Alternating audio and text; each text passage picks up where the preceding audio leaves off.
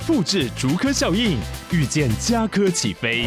嘉义花园造镇新案 AI 世界城隆重登场，马上把握与嘉科最近的距离。嘉义科学园区无人机产业聚落，华泰名品城打造高铁 Outlet，故宫南院长庚医院县府生活圈 AI 世界城二到三房抢先预约零五三七一七五五五。你现在收听的节目是《历史下酒菜》，今天的主题是皇后的行李箱，一个伟大品牌的诞生。Hello，欢迎来到历史下酒菜，我是 Wendy。第一百七十二集创业三部曲做了四集这样，今天来把最后一集补上。最近一直在西元十九世纪这边游荡，上个礼拜、上上礼拜，好，反正我上一集会员限定节目讲的也是西元十九世纪。这个世纪真的是一个好忙碌的世纪，就是发生了很多事这样。那我今天要介绍的是西元十九世纪的一大特色——行李箱。对，大家没有听错。所以，我们今天的主题就是皇后的行李箱，一个伟大品牌的诞生。我有把上集的收听链接放在说明栏。如果你还没有听过上集，一定要先去听，不然你会完全不知道我在说什么。我大概消失了三个礼拜吧，可能有些人已经忘得差不多了，也可以去复习一下。那如果大家都准备好了，我们就马上开始今天的节目。其实拿破仑三世的登基是一件很有趣的事，明明先前法国人才费了九牛二虎之力搞了个法国大革命，把波旁王室赶下台，结果现在又让拿破仑三世当皇帝。那大家之前是在，还是他们从头到尾针对的都是波旁王室？他们在意的是人，不是制度。我也没有啦，不要乱讲。我觉得法国人现在的精神状态就是对新欢感到厌烦，然后又开始怀念前任的好，让拿破仑三世登基就有种跟前任复合的感觉。不过这种情况到最后都会演变成前任还是很烂。对，等你清醒的时候，就会想起当初分手的理由。我觉得欧仁妮很清楚法国皇室现在的处境，毕竟在法国人的观念里，没有什么东西是不可以推翻的。跟其他王室不一样，其他地方的国王啊，还可以洗脑自己的人民。法国不一样，法国人已经清醒过来了，国王也是可以上断头台的，是吧？欧仁尼很清楚这一点，所以要想稳坐皇位，就不能像过去那样，一定要打造一个全新的皇室。只是呢，让大家无法理解的是，欧仁尼的参考对象居然是玛丽安东尼。在大多数人的印象里，玛丽安东尼就是旧时代的代表嘛。对啊，你模仿他跟自杀有什么区别？好，你们都只看到玛丽安东尼最后被送上断头台，没有看到他刚到法国的时候，底下那些人民有多爱他。早期的玛丽安东尼简直就是全民偶像，好吗？所以一开始就讨厌你的人不可怕，那种粉转黑、由爱生恨的最恐怖。欧仁妮搜集了很多跟玛丽安东尼有关的东西，甚至还有一张画像是他扮成玛丽安东尼的样子。所以欧仁妮到底想从玛丽安东尼身上学到什么？答案就是玛丽安东尼那浑然天成的时尚感。虽然玛丽安东尼对政治一窍不通，但她真的很懂得怎么让自己成为目光焦点。好，为了跟上一集做个呼应，今天的故事一样要从西元一八六七年开始说起。在上一集我们有说到，为了庆祝哈布斯堡家的法兰兹约瑟夫一世登基，欧仁尼夫妇千里迢迢坐着火车从法国来到奥地利。乍看之下，这就是一般的外交行程嘛，没有什么特别的。但若是仔细观察，就可以发现里头大有学问。首先，法兰兹约瑟夫一世他老婆可是大名鼎鼎的伊丽莎白皇后，对，欧洲最美皇后。当然，在西元一八六七年的时候，谁比较美还不一定呢。欧仁妮跟伊丽莎白的会面真的非常具有话题性，就是欧洲两大美女皇后齐聚一堂这样。另外呢，对欧仁妮来说，这也是趟朝圣之旅，因为玛丽安东尼就是在奥地利长大的，虽然也没长到多大，就是了，十几岁就嫁去法国了嘛。好，但以上都不是重点，说了那么多，结果都不是重点。OK，就在欧仁妮夫妇忙着跟法兰兹约瑟夫一世他们寒暄时，一旁的侍从正将行李一箱箱地从火车上搬下来。我们今天的重点呢，就是这一箱箱行李，关注的地方还真是有够奇怪的。哎，我跟你们说，关注行李的可不止我们，远在法国巴黎塞纳河畔的一间办公室里。有位大叔眉头紧蹙，正仔细地盯着报纸瞧。大叔他关心的不是美女，也不是国家大事，而是行李箱。对，就是行李箱。各位没有听错。好，上面这个场景啊，其实很有时代特色，就是很能代表西元十九世纪中叶这样。十九世纪中叶的特色是 大叔看报纸。如果是以后的人回来看我们现在啊，就会说二十一世纪初年的特色是大家瘫在沙发上看抖音什么的。那这样是不是 大叔看报纸还比较好？天啊，好可怕！好，反正我也活不到那个时候，无所谓。OK，西元十九世纪呢是个报业蓬勃发展的年代，这个时候报纸已经成为人们日常生活中的一部分。就算你人在法国，也可以透过报纸知道拿破仑三世正在奥地利出访。与过去相比，西元十九世纪的讯息传递速度真的快了非常非常多。这也是为什么欧人你要这么在意自己的形象。在调香师那一集，我们有说到，拜路易十四所赐，法国人成了全欧洲最外貌不对，最在意形象的一群人，真的是对。法国人很失礼，我们的听众里面应该没有法国人吧？法国人对新东西的接受程度很高，只要这个东西是漂亮的、华丽的，就算教宗说那是恶魔的阴谋，法国人也是没在理。对，没有什么比美丽更重要。所以跟旧时代相比，这个时候的皇室会不断出现在报纸上哦。然后法国人还有一个特色，就是他们非常的敢讲。在批评王室这件事情上，法国人真的是欧洲第一。路易十四我一下忘记了，但路易十三就被说同性恋嘛，然后路易十五是什么吃小孩的诱拐犯，路易十六就性无能这样。玛丽安东尼最后会落的那种下场，很大一部分也是受到舆论影响。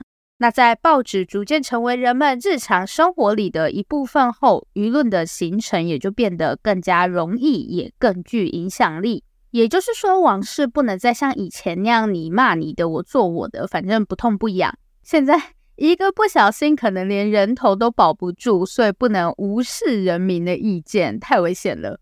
好，总之呢，因为上面这些原因，欧仁妮一直非常在意自己的形象，对皇室一定要是完美的，这样法国人才会爱你，你才可以继续安稳地坐在那个位置上。想想也是 挺辛苦的。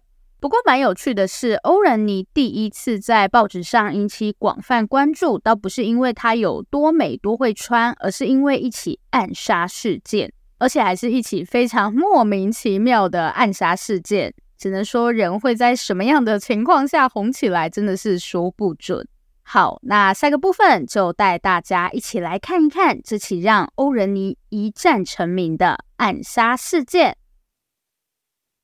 好，事情的经过是这样的：西元一八五八年一月十四日，当时呢，欧仁妮与拿破仑三世他们正要去看歌剧，然后在路上就突然砰，有人朝他们丢炸弹。虽然皇帝夫妇毫发无伤，但这起爆炸案导致八人死亡，一百多个人受伤。我觉得那个凶手是不是没有好好计划？那么多人受伤，结果他的目标毫发无伤。而且拿破仑三世他们还是有准时出现在歌剧院。到底是哪一出剧这么好看，连被炸弹炸了都不能错过？好，跟大家分享一下，是一出名叫威廉泰尔的歌剧。这个威廉泰尔基本上是个传说人物，相传他就是带领农民起义呀、然后促成瑞士的独立。这样，OK，回到那个爆炸案，为什么我会说这起暗杀事件有点莫名其妙？爆炸案的主谋是个名叫奥尔西尼的意大利人。当时的意大利还不是一个统一的国家，跟德国一样。这个时候的意大利就是一个地理名词，一个地名而已。奥尔西尼他呢是支持意大利统一的，所以他就决定要去暗杀拿破仑三世。他觉得拿破仑三世挂了，意大利就可以统一。我知道你们现在一定在想，这其中的关联性是什么？拿破仑不是法国皇帝吗？奥尔西尼的逻辑是这样的：因为法国大革命后，那些欧洲王室就很紧张嘛，一直反对革命。奥尔西尼本身是支持革命的，所以拿破仑三世就非常碍眼呐，就法国人带头革命，结果现在又给我搞了个皇帝出来。奥尔西尼觉得欧洲这股反革命风潮都是 拿破仑三世害的。他觉得只要把拿破仑三世干掉，法国人就会再次起来革命，然后他就可以趁乱统一意大利。这样好，就是嗯，只能说难怪暗杀没有成功，而且这次的事件完全没有影响到拿破仑三世的声望，反而让法国人民更爱他了。我就讲欧仁尼啦，因为拿破仑三世不是今天的重点。OK，爆炸案中的欧仁妮成了勇气与善良的化身。报纸就说他很勇敢呐、啊，临危不乱。然后欧仁妮后面又亲自去慰问了那些伤者。反正法国人民对他的好感度就蹭蹭往上涨。一开始法国人对欧仁妮比较偏向无感，甚至有些人不太喜欢他。但爆炸案之后，欧仁妮的形象就完全不一样了。现在让我们继续回到西元一八六七年出访奥地利这件事情上。是说这件事也讲太久了吧？没有，这里面有很多细节值得好好说一说。好，刚刚不是在讲行李箱吗？我说行李箱是西元十九世纪的特色之一嘛，然后还有报纸什么的。但在火车面前，不管是行李箱还是报纸，都只能靠边站。西元十九世纪是属于火车的时代。包夜的蓬勃发展，还有行李箱的出现，都是多亏了火车。有了火车，大家就可以跑来跑去嘛，所以讯息的流通也就变得更快速。但我知道大家在意的是出去玩。对，火车出现以后，旅行也变得更容易了。不然在这之前根本没有旅行这回事。你靠马车是能跑多远？然后当时这些欧洲王室出访，也多半会选择搭火车。不然记者都到了，那些凑热闹的人都到了，你还在坐马车？好，旅行嘛，一定会用到行李箱，所以从西元十九世纪开始，行李箱就成了热门商品，一整个销量大涨。好，我们立志要成为全民偶像的欧仁妮皇后，行李箱自然也不能随便，毕竟人家的行李箱可是要上报纸的，一定要精挑细选才行。OK，我们现在如果想要买一个好一点的东西，随便衣服、鞋子或是吃的，我们会很相信所谓的品牌嘛，就是去找一个大牌子，甚至是名牌。但在西元十九世纪，这种东西是不存在的，没有什么名牌。以前的人他们穿的衣服，要么是妈妈做的，不然就是像贵族啊、有钱人，他们会直接去请裁缝做。所以品牌这种东西是不存在的。西元一八五二年是路易威登第一次见到欧仁妮皇后。这个路易威登是何许人也呢？他是位工匠，专门制作行李箱的工匠，跟我们之前介绍过的皮埃尔娇兰一样。路易威登也是工匠之子。皮埃尔他们家是做餐具的嘛，路易威登他老爸是一名木匠，所以路易威登从小就跟着爸爸学学习怎么当一名木匠。然后在十四岁那一年，路易威登就只身一人来到巴黎，想说要在大都市闯一闯。后面他在一个专门做行李箱的工坊找到一份担任学徒的工作。那因为路易威登的手艺真的不错，很快他就在工坊里站稳脚跟，甚至有很多客人就会指定东西要由他来做这样。好，当时欧仁尼就在寻找合适的行李箱工匠，然后就有人把路易威登推荐给了欧仁尼。我觉得欧仁尼应该不是一个很好应付的客户，因为欧仁尼的衣服很多，他有一件衣服绝对不穿第二次的传闻。我不知道是不是真的啦，但报纸是这样写。不过就算是真的，也没什么好奇怪的，毕竟他的偶像是玛丽安东尼嘛，这个人就是出了名的会穿。就是被皇后耽误的服装设计师，所以为了配合欧仁妮，路易威登就要去想很多设计，让行李箱变得更好用、更好看。这样，路易威登最大的一个创新就是把行李箱做成平的。过去的行李箱会有点圆圆的，不太好叠，但路易威登就把它做成完全是平的。可能是老板衣服太多，有没有？每次出去都要带一堆行李箱，就做成那种方便叠叠乐的，随便你要带几箱。好，然后在服务欧仁妮的过程中，路易威登也开了自己的店。毕竟光做皇后的生意，应该就可以赚得盆满钵满。不过让路易威登意想不到的是，他的行李箱居然出现了仿冒品，这到底是怎么一回事？我们就接着往下看吧。好，工业革命不只带来了火车，还带来了 名牌。对于像路易威登这样拥有专业技能的工匠，工业革命是个很好的机会。以前你手艺再好，能接到的客人就是这么多嘛。但工业革命以后，产品可以更大量的生产，然后透过火车、报纸，你的商品可以被更多人看见。过去的工匠可能一辈子就守着那间工坊，了不起就开一间。大一点的工坊，对，还是工坊。但我们看娇兰，它就变成一个非常大的品牌，甚至一路延续到今天。所以工业革命其实给了这些工匠一个翻转阶级的机会。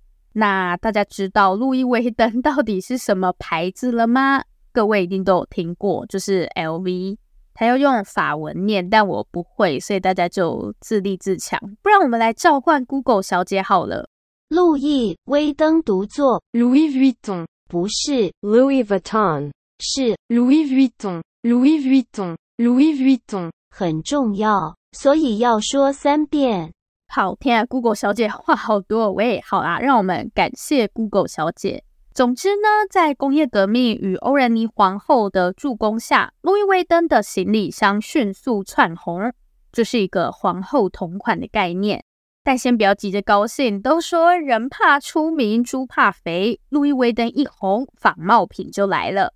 我觉得欧仁尼根本是业配之王，只要是他用过的东西，都会在贵族啊那些有钱人间掀起旋风。但是要强调一下，欧仁尼不是什么只会买买买的花瓶，虽然他的偶像是个超级大花瓶就是了，但欧仁尼不是，他很厉害。我之前不是有说过，欧仁尼对政治很感兴趣吗？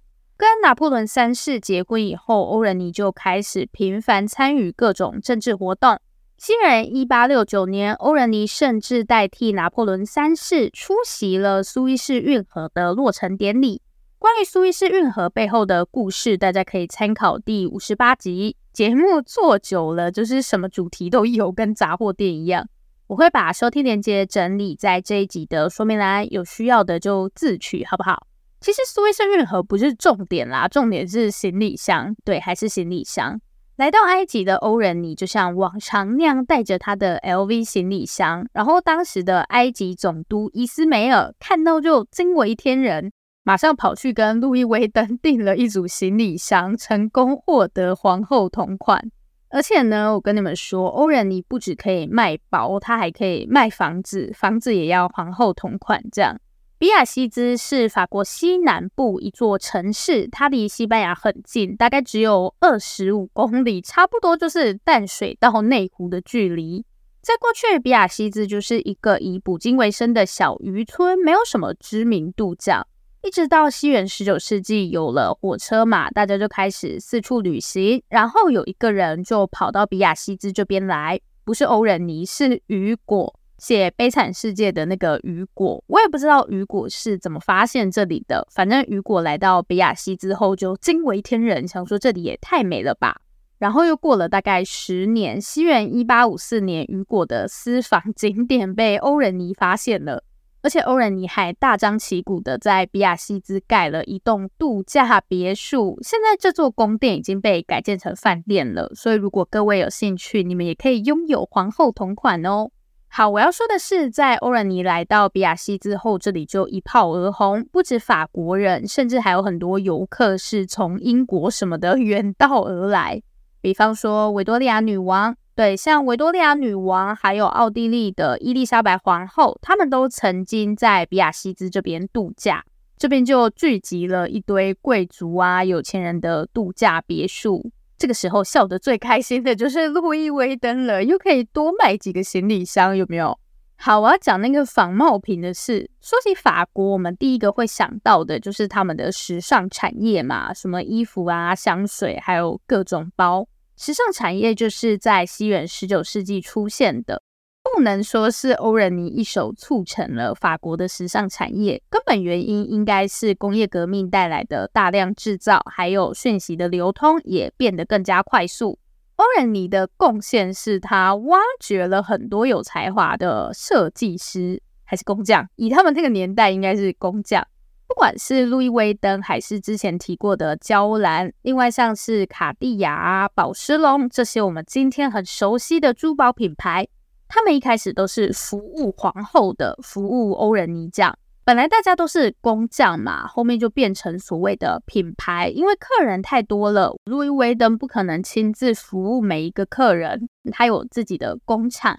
但没想到仿冒品就在这个时候趁虚而入，只能说商人们的脑筋真的是动得很快。我本来以为山寨货出现的时间会比较后面。没想到正版跟仿冒品几乎是同时出现，也是啦，有假的才有强调正版的必要。好，那现在要怎么办？路易威登想了一个防伪办法：棋盘格纹。LV 最有名的就是老花图样嘛，就是大家都知道的 LV 的那个图案。但我要讲的不是这个，老花是后面才出现的。路易威登设计的是棋盘格纹。所以那些花样不是为了好看，而是要防伪，为了跟那些仿冒品做区隔。虽然效果有限就是了。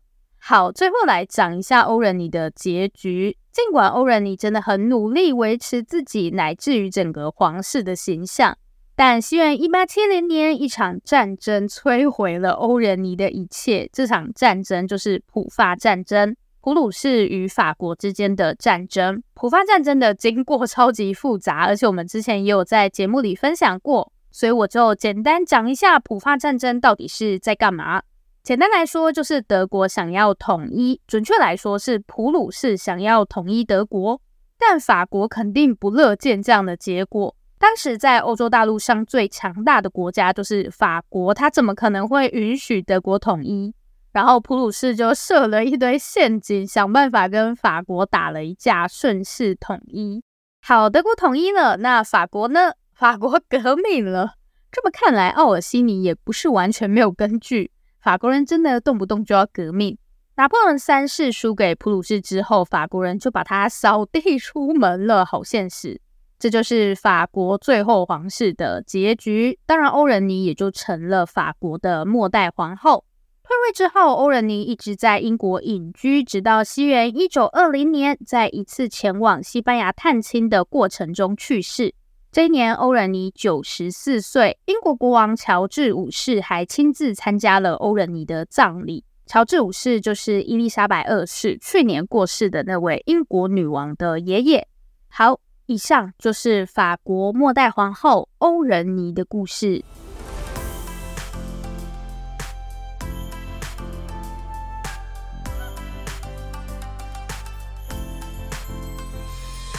今天的重点整理，感觉这两集好复杂。我本来想说，我就介绍一些大牌的故事，大家都喜欢名牌嘛。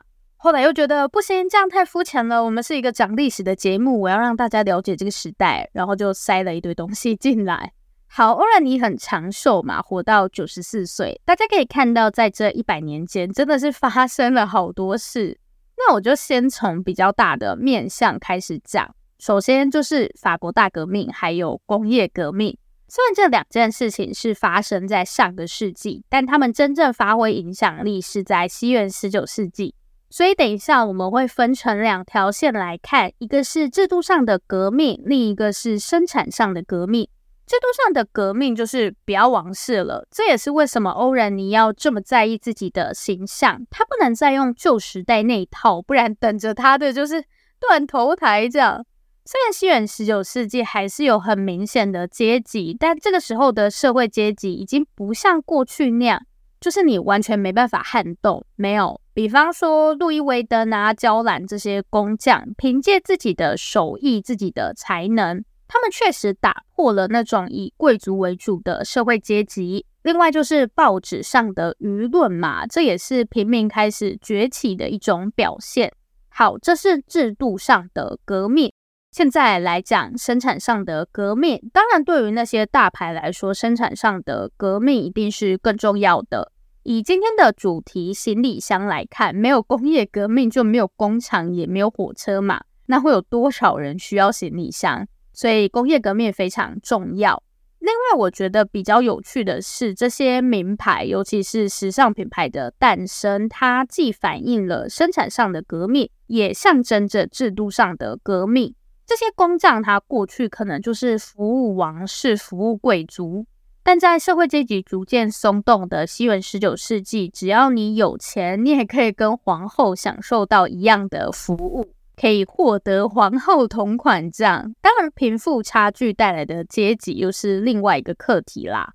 那这大概就是我们这两集的重点。希望透过欧仁妮的生平，大家可以对西元十九世纪，尤其是十九世纪中叶有更多了解。好，这里是历史下酒菜，我是 Wendy。如果喜欢我们的节目，欢迎订阅我们，也不要忘了到历史下酒菜的 Facebook 粉丝专业按赞。以及追踪我们的 IG。最后，最后，如果你收听完本集节目，有任何的想法，希望与我们交流，或是有任何的建议心得，都可以留下你的评论。不要害羞，大方的留下评论。如果你真的真的很害羞，那就订阅我们吧。这里是历史下酒菜，我们下次见，拜拜。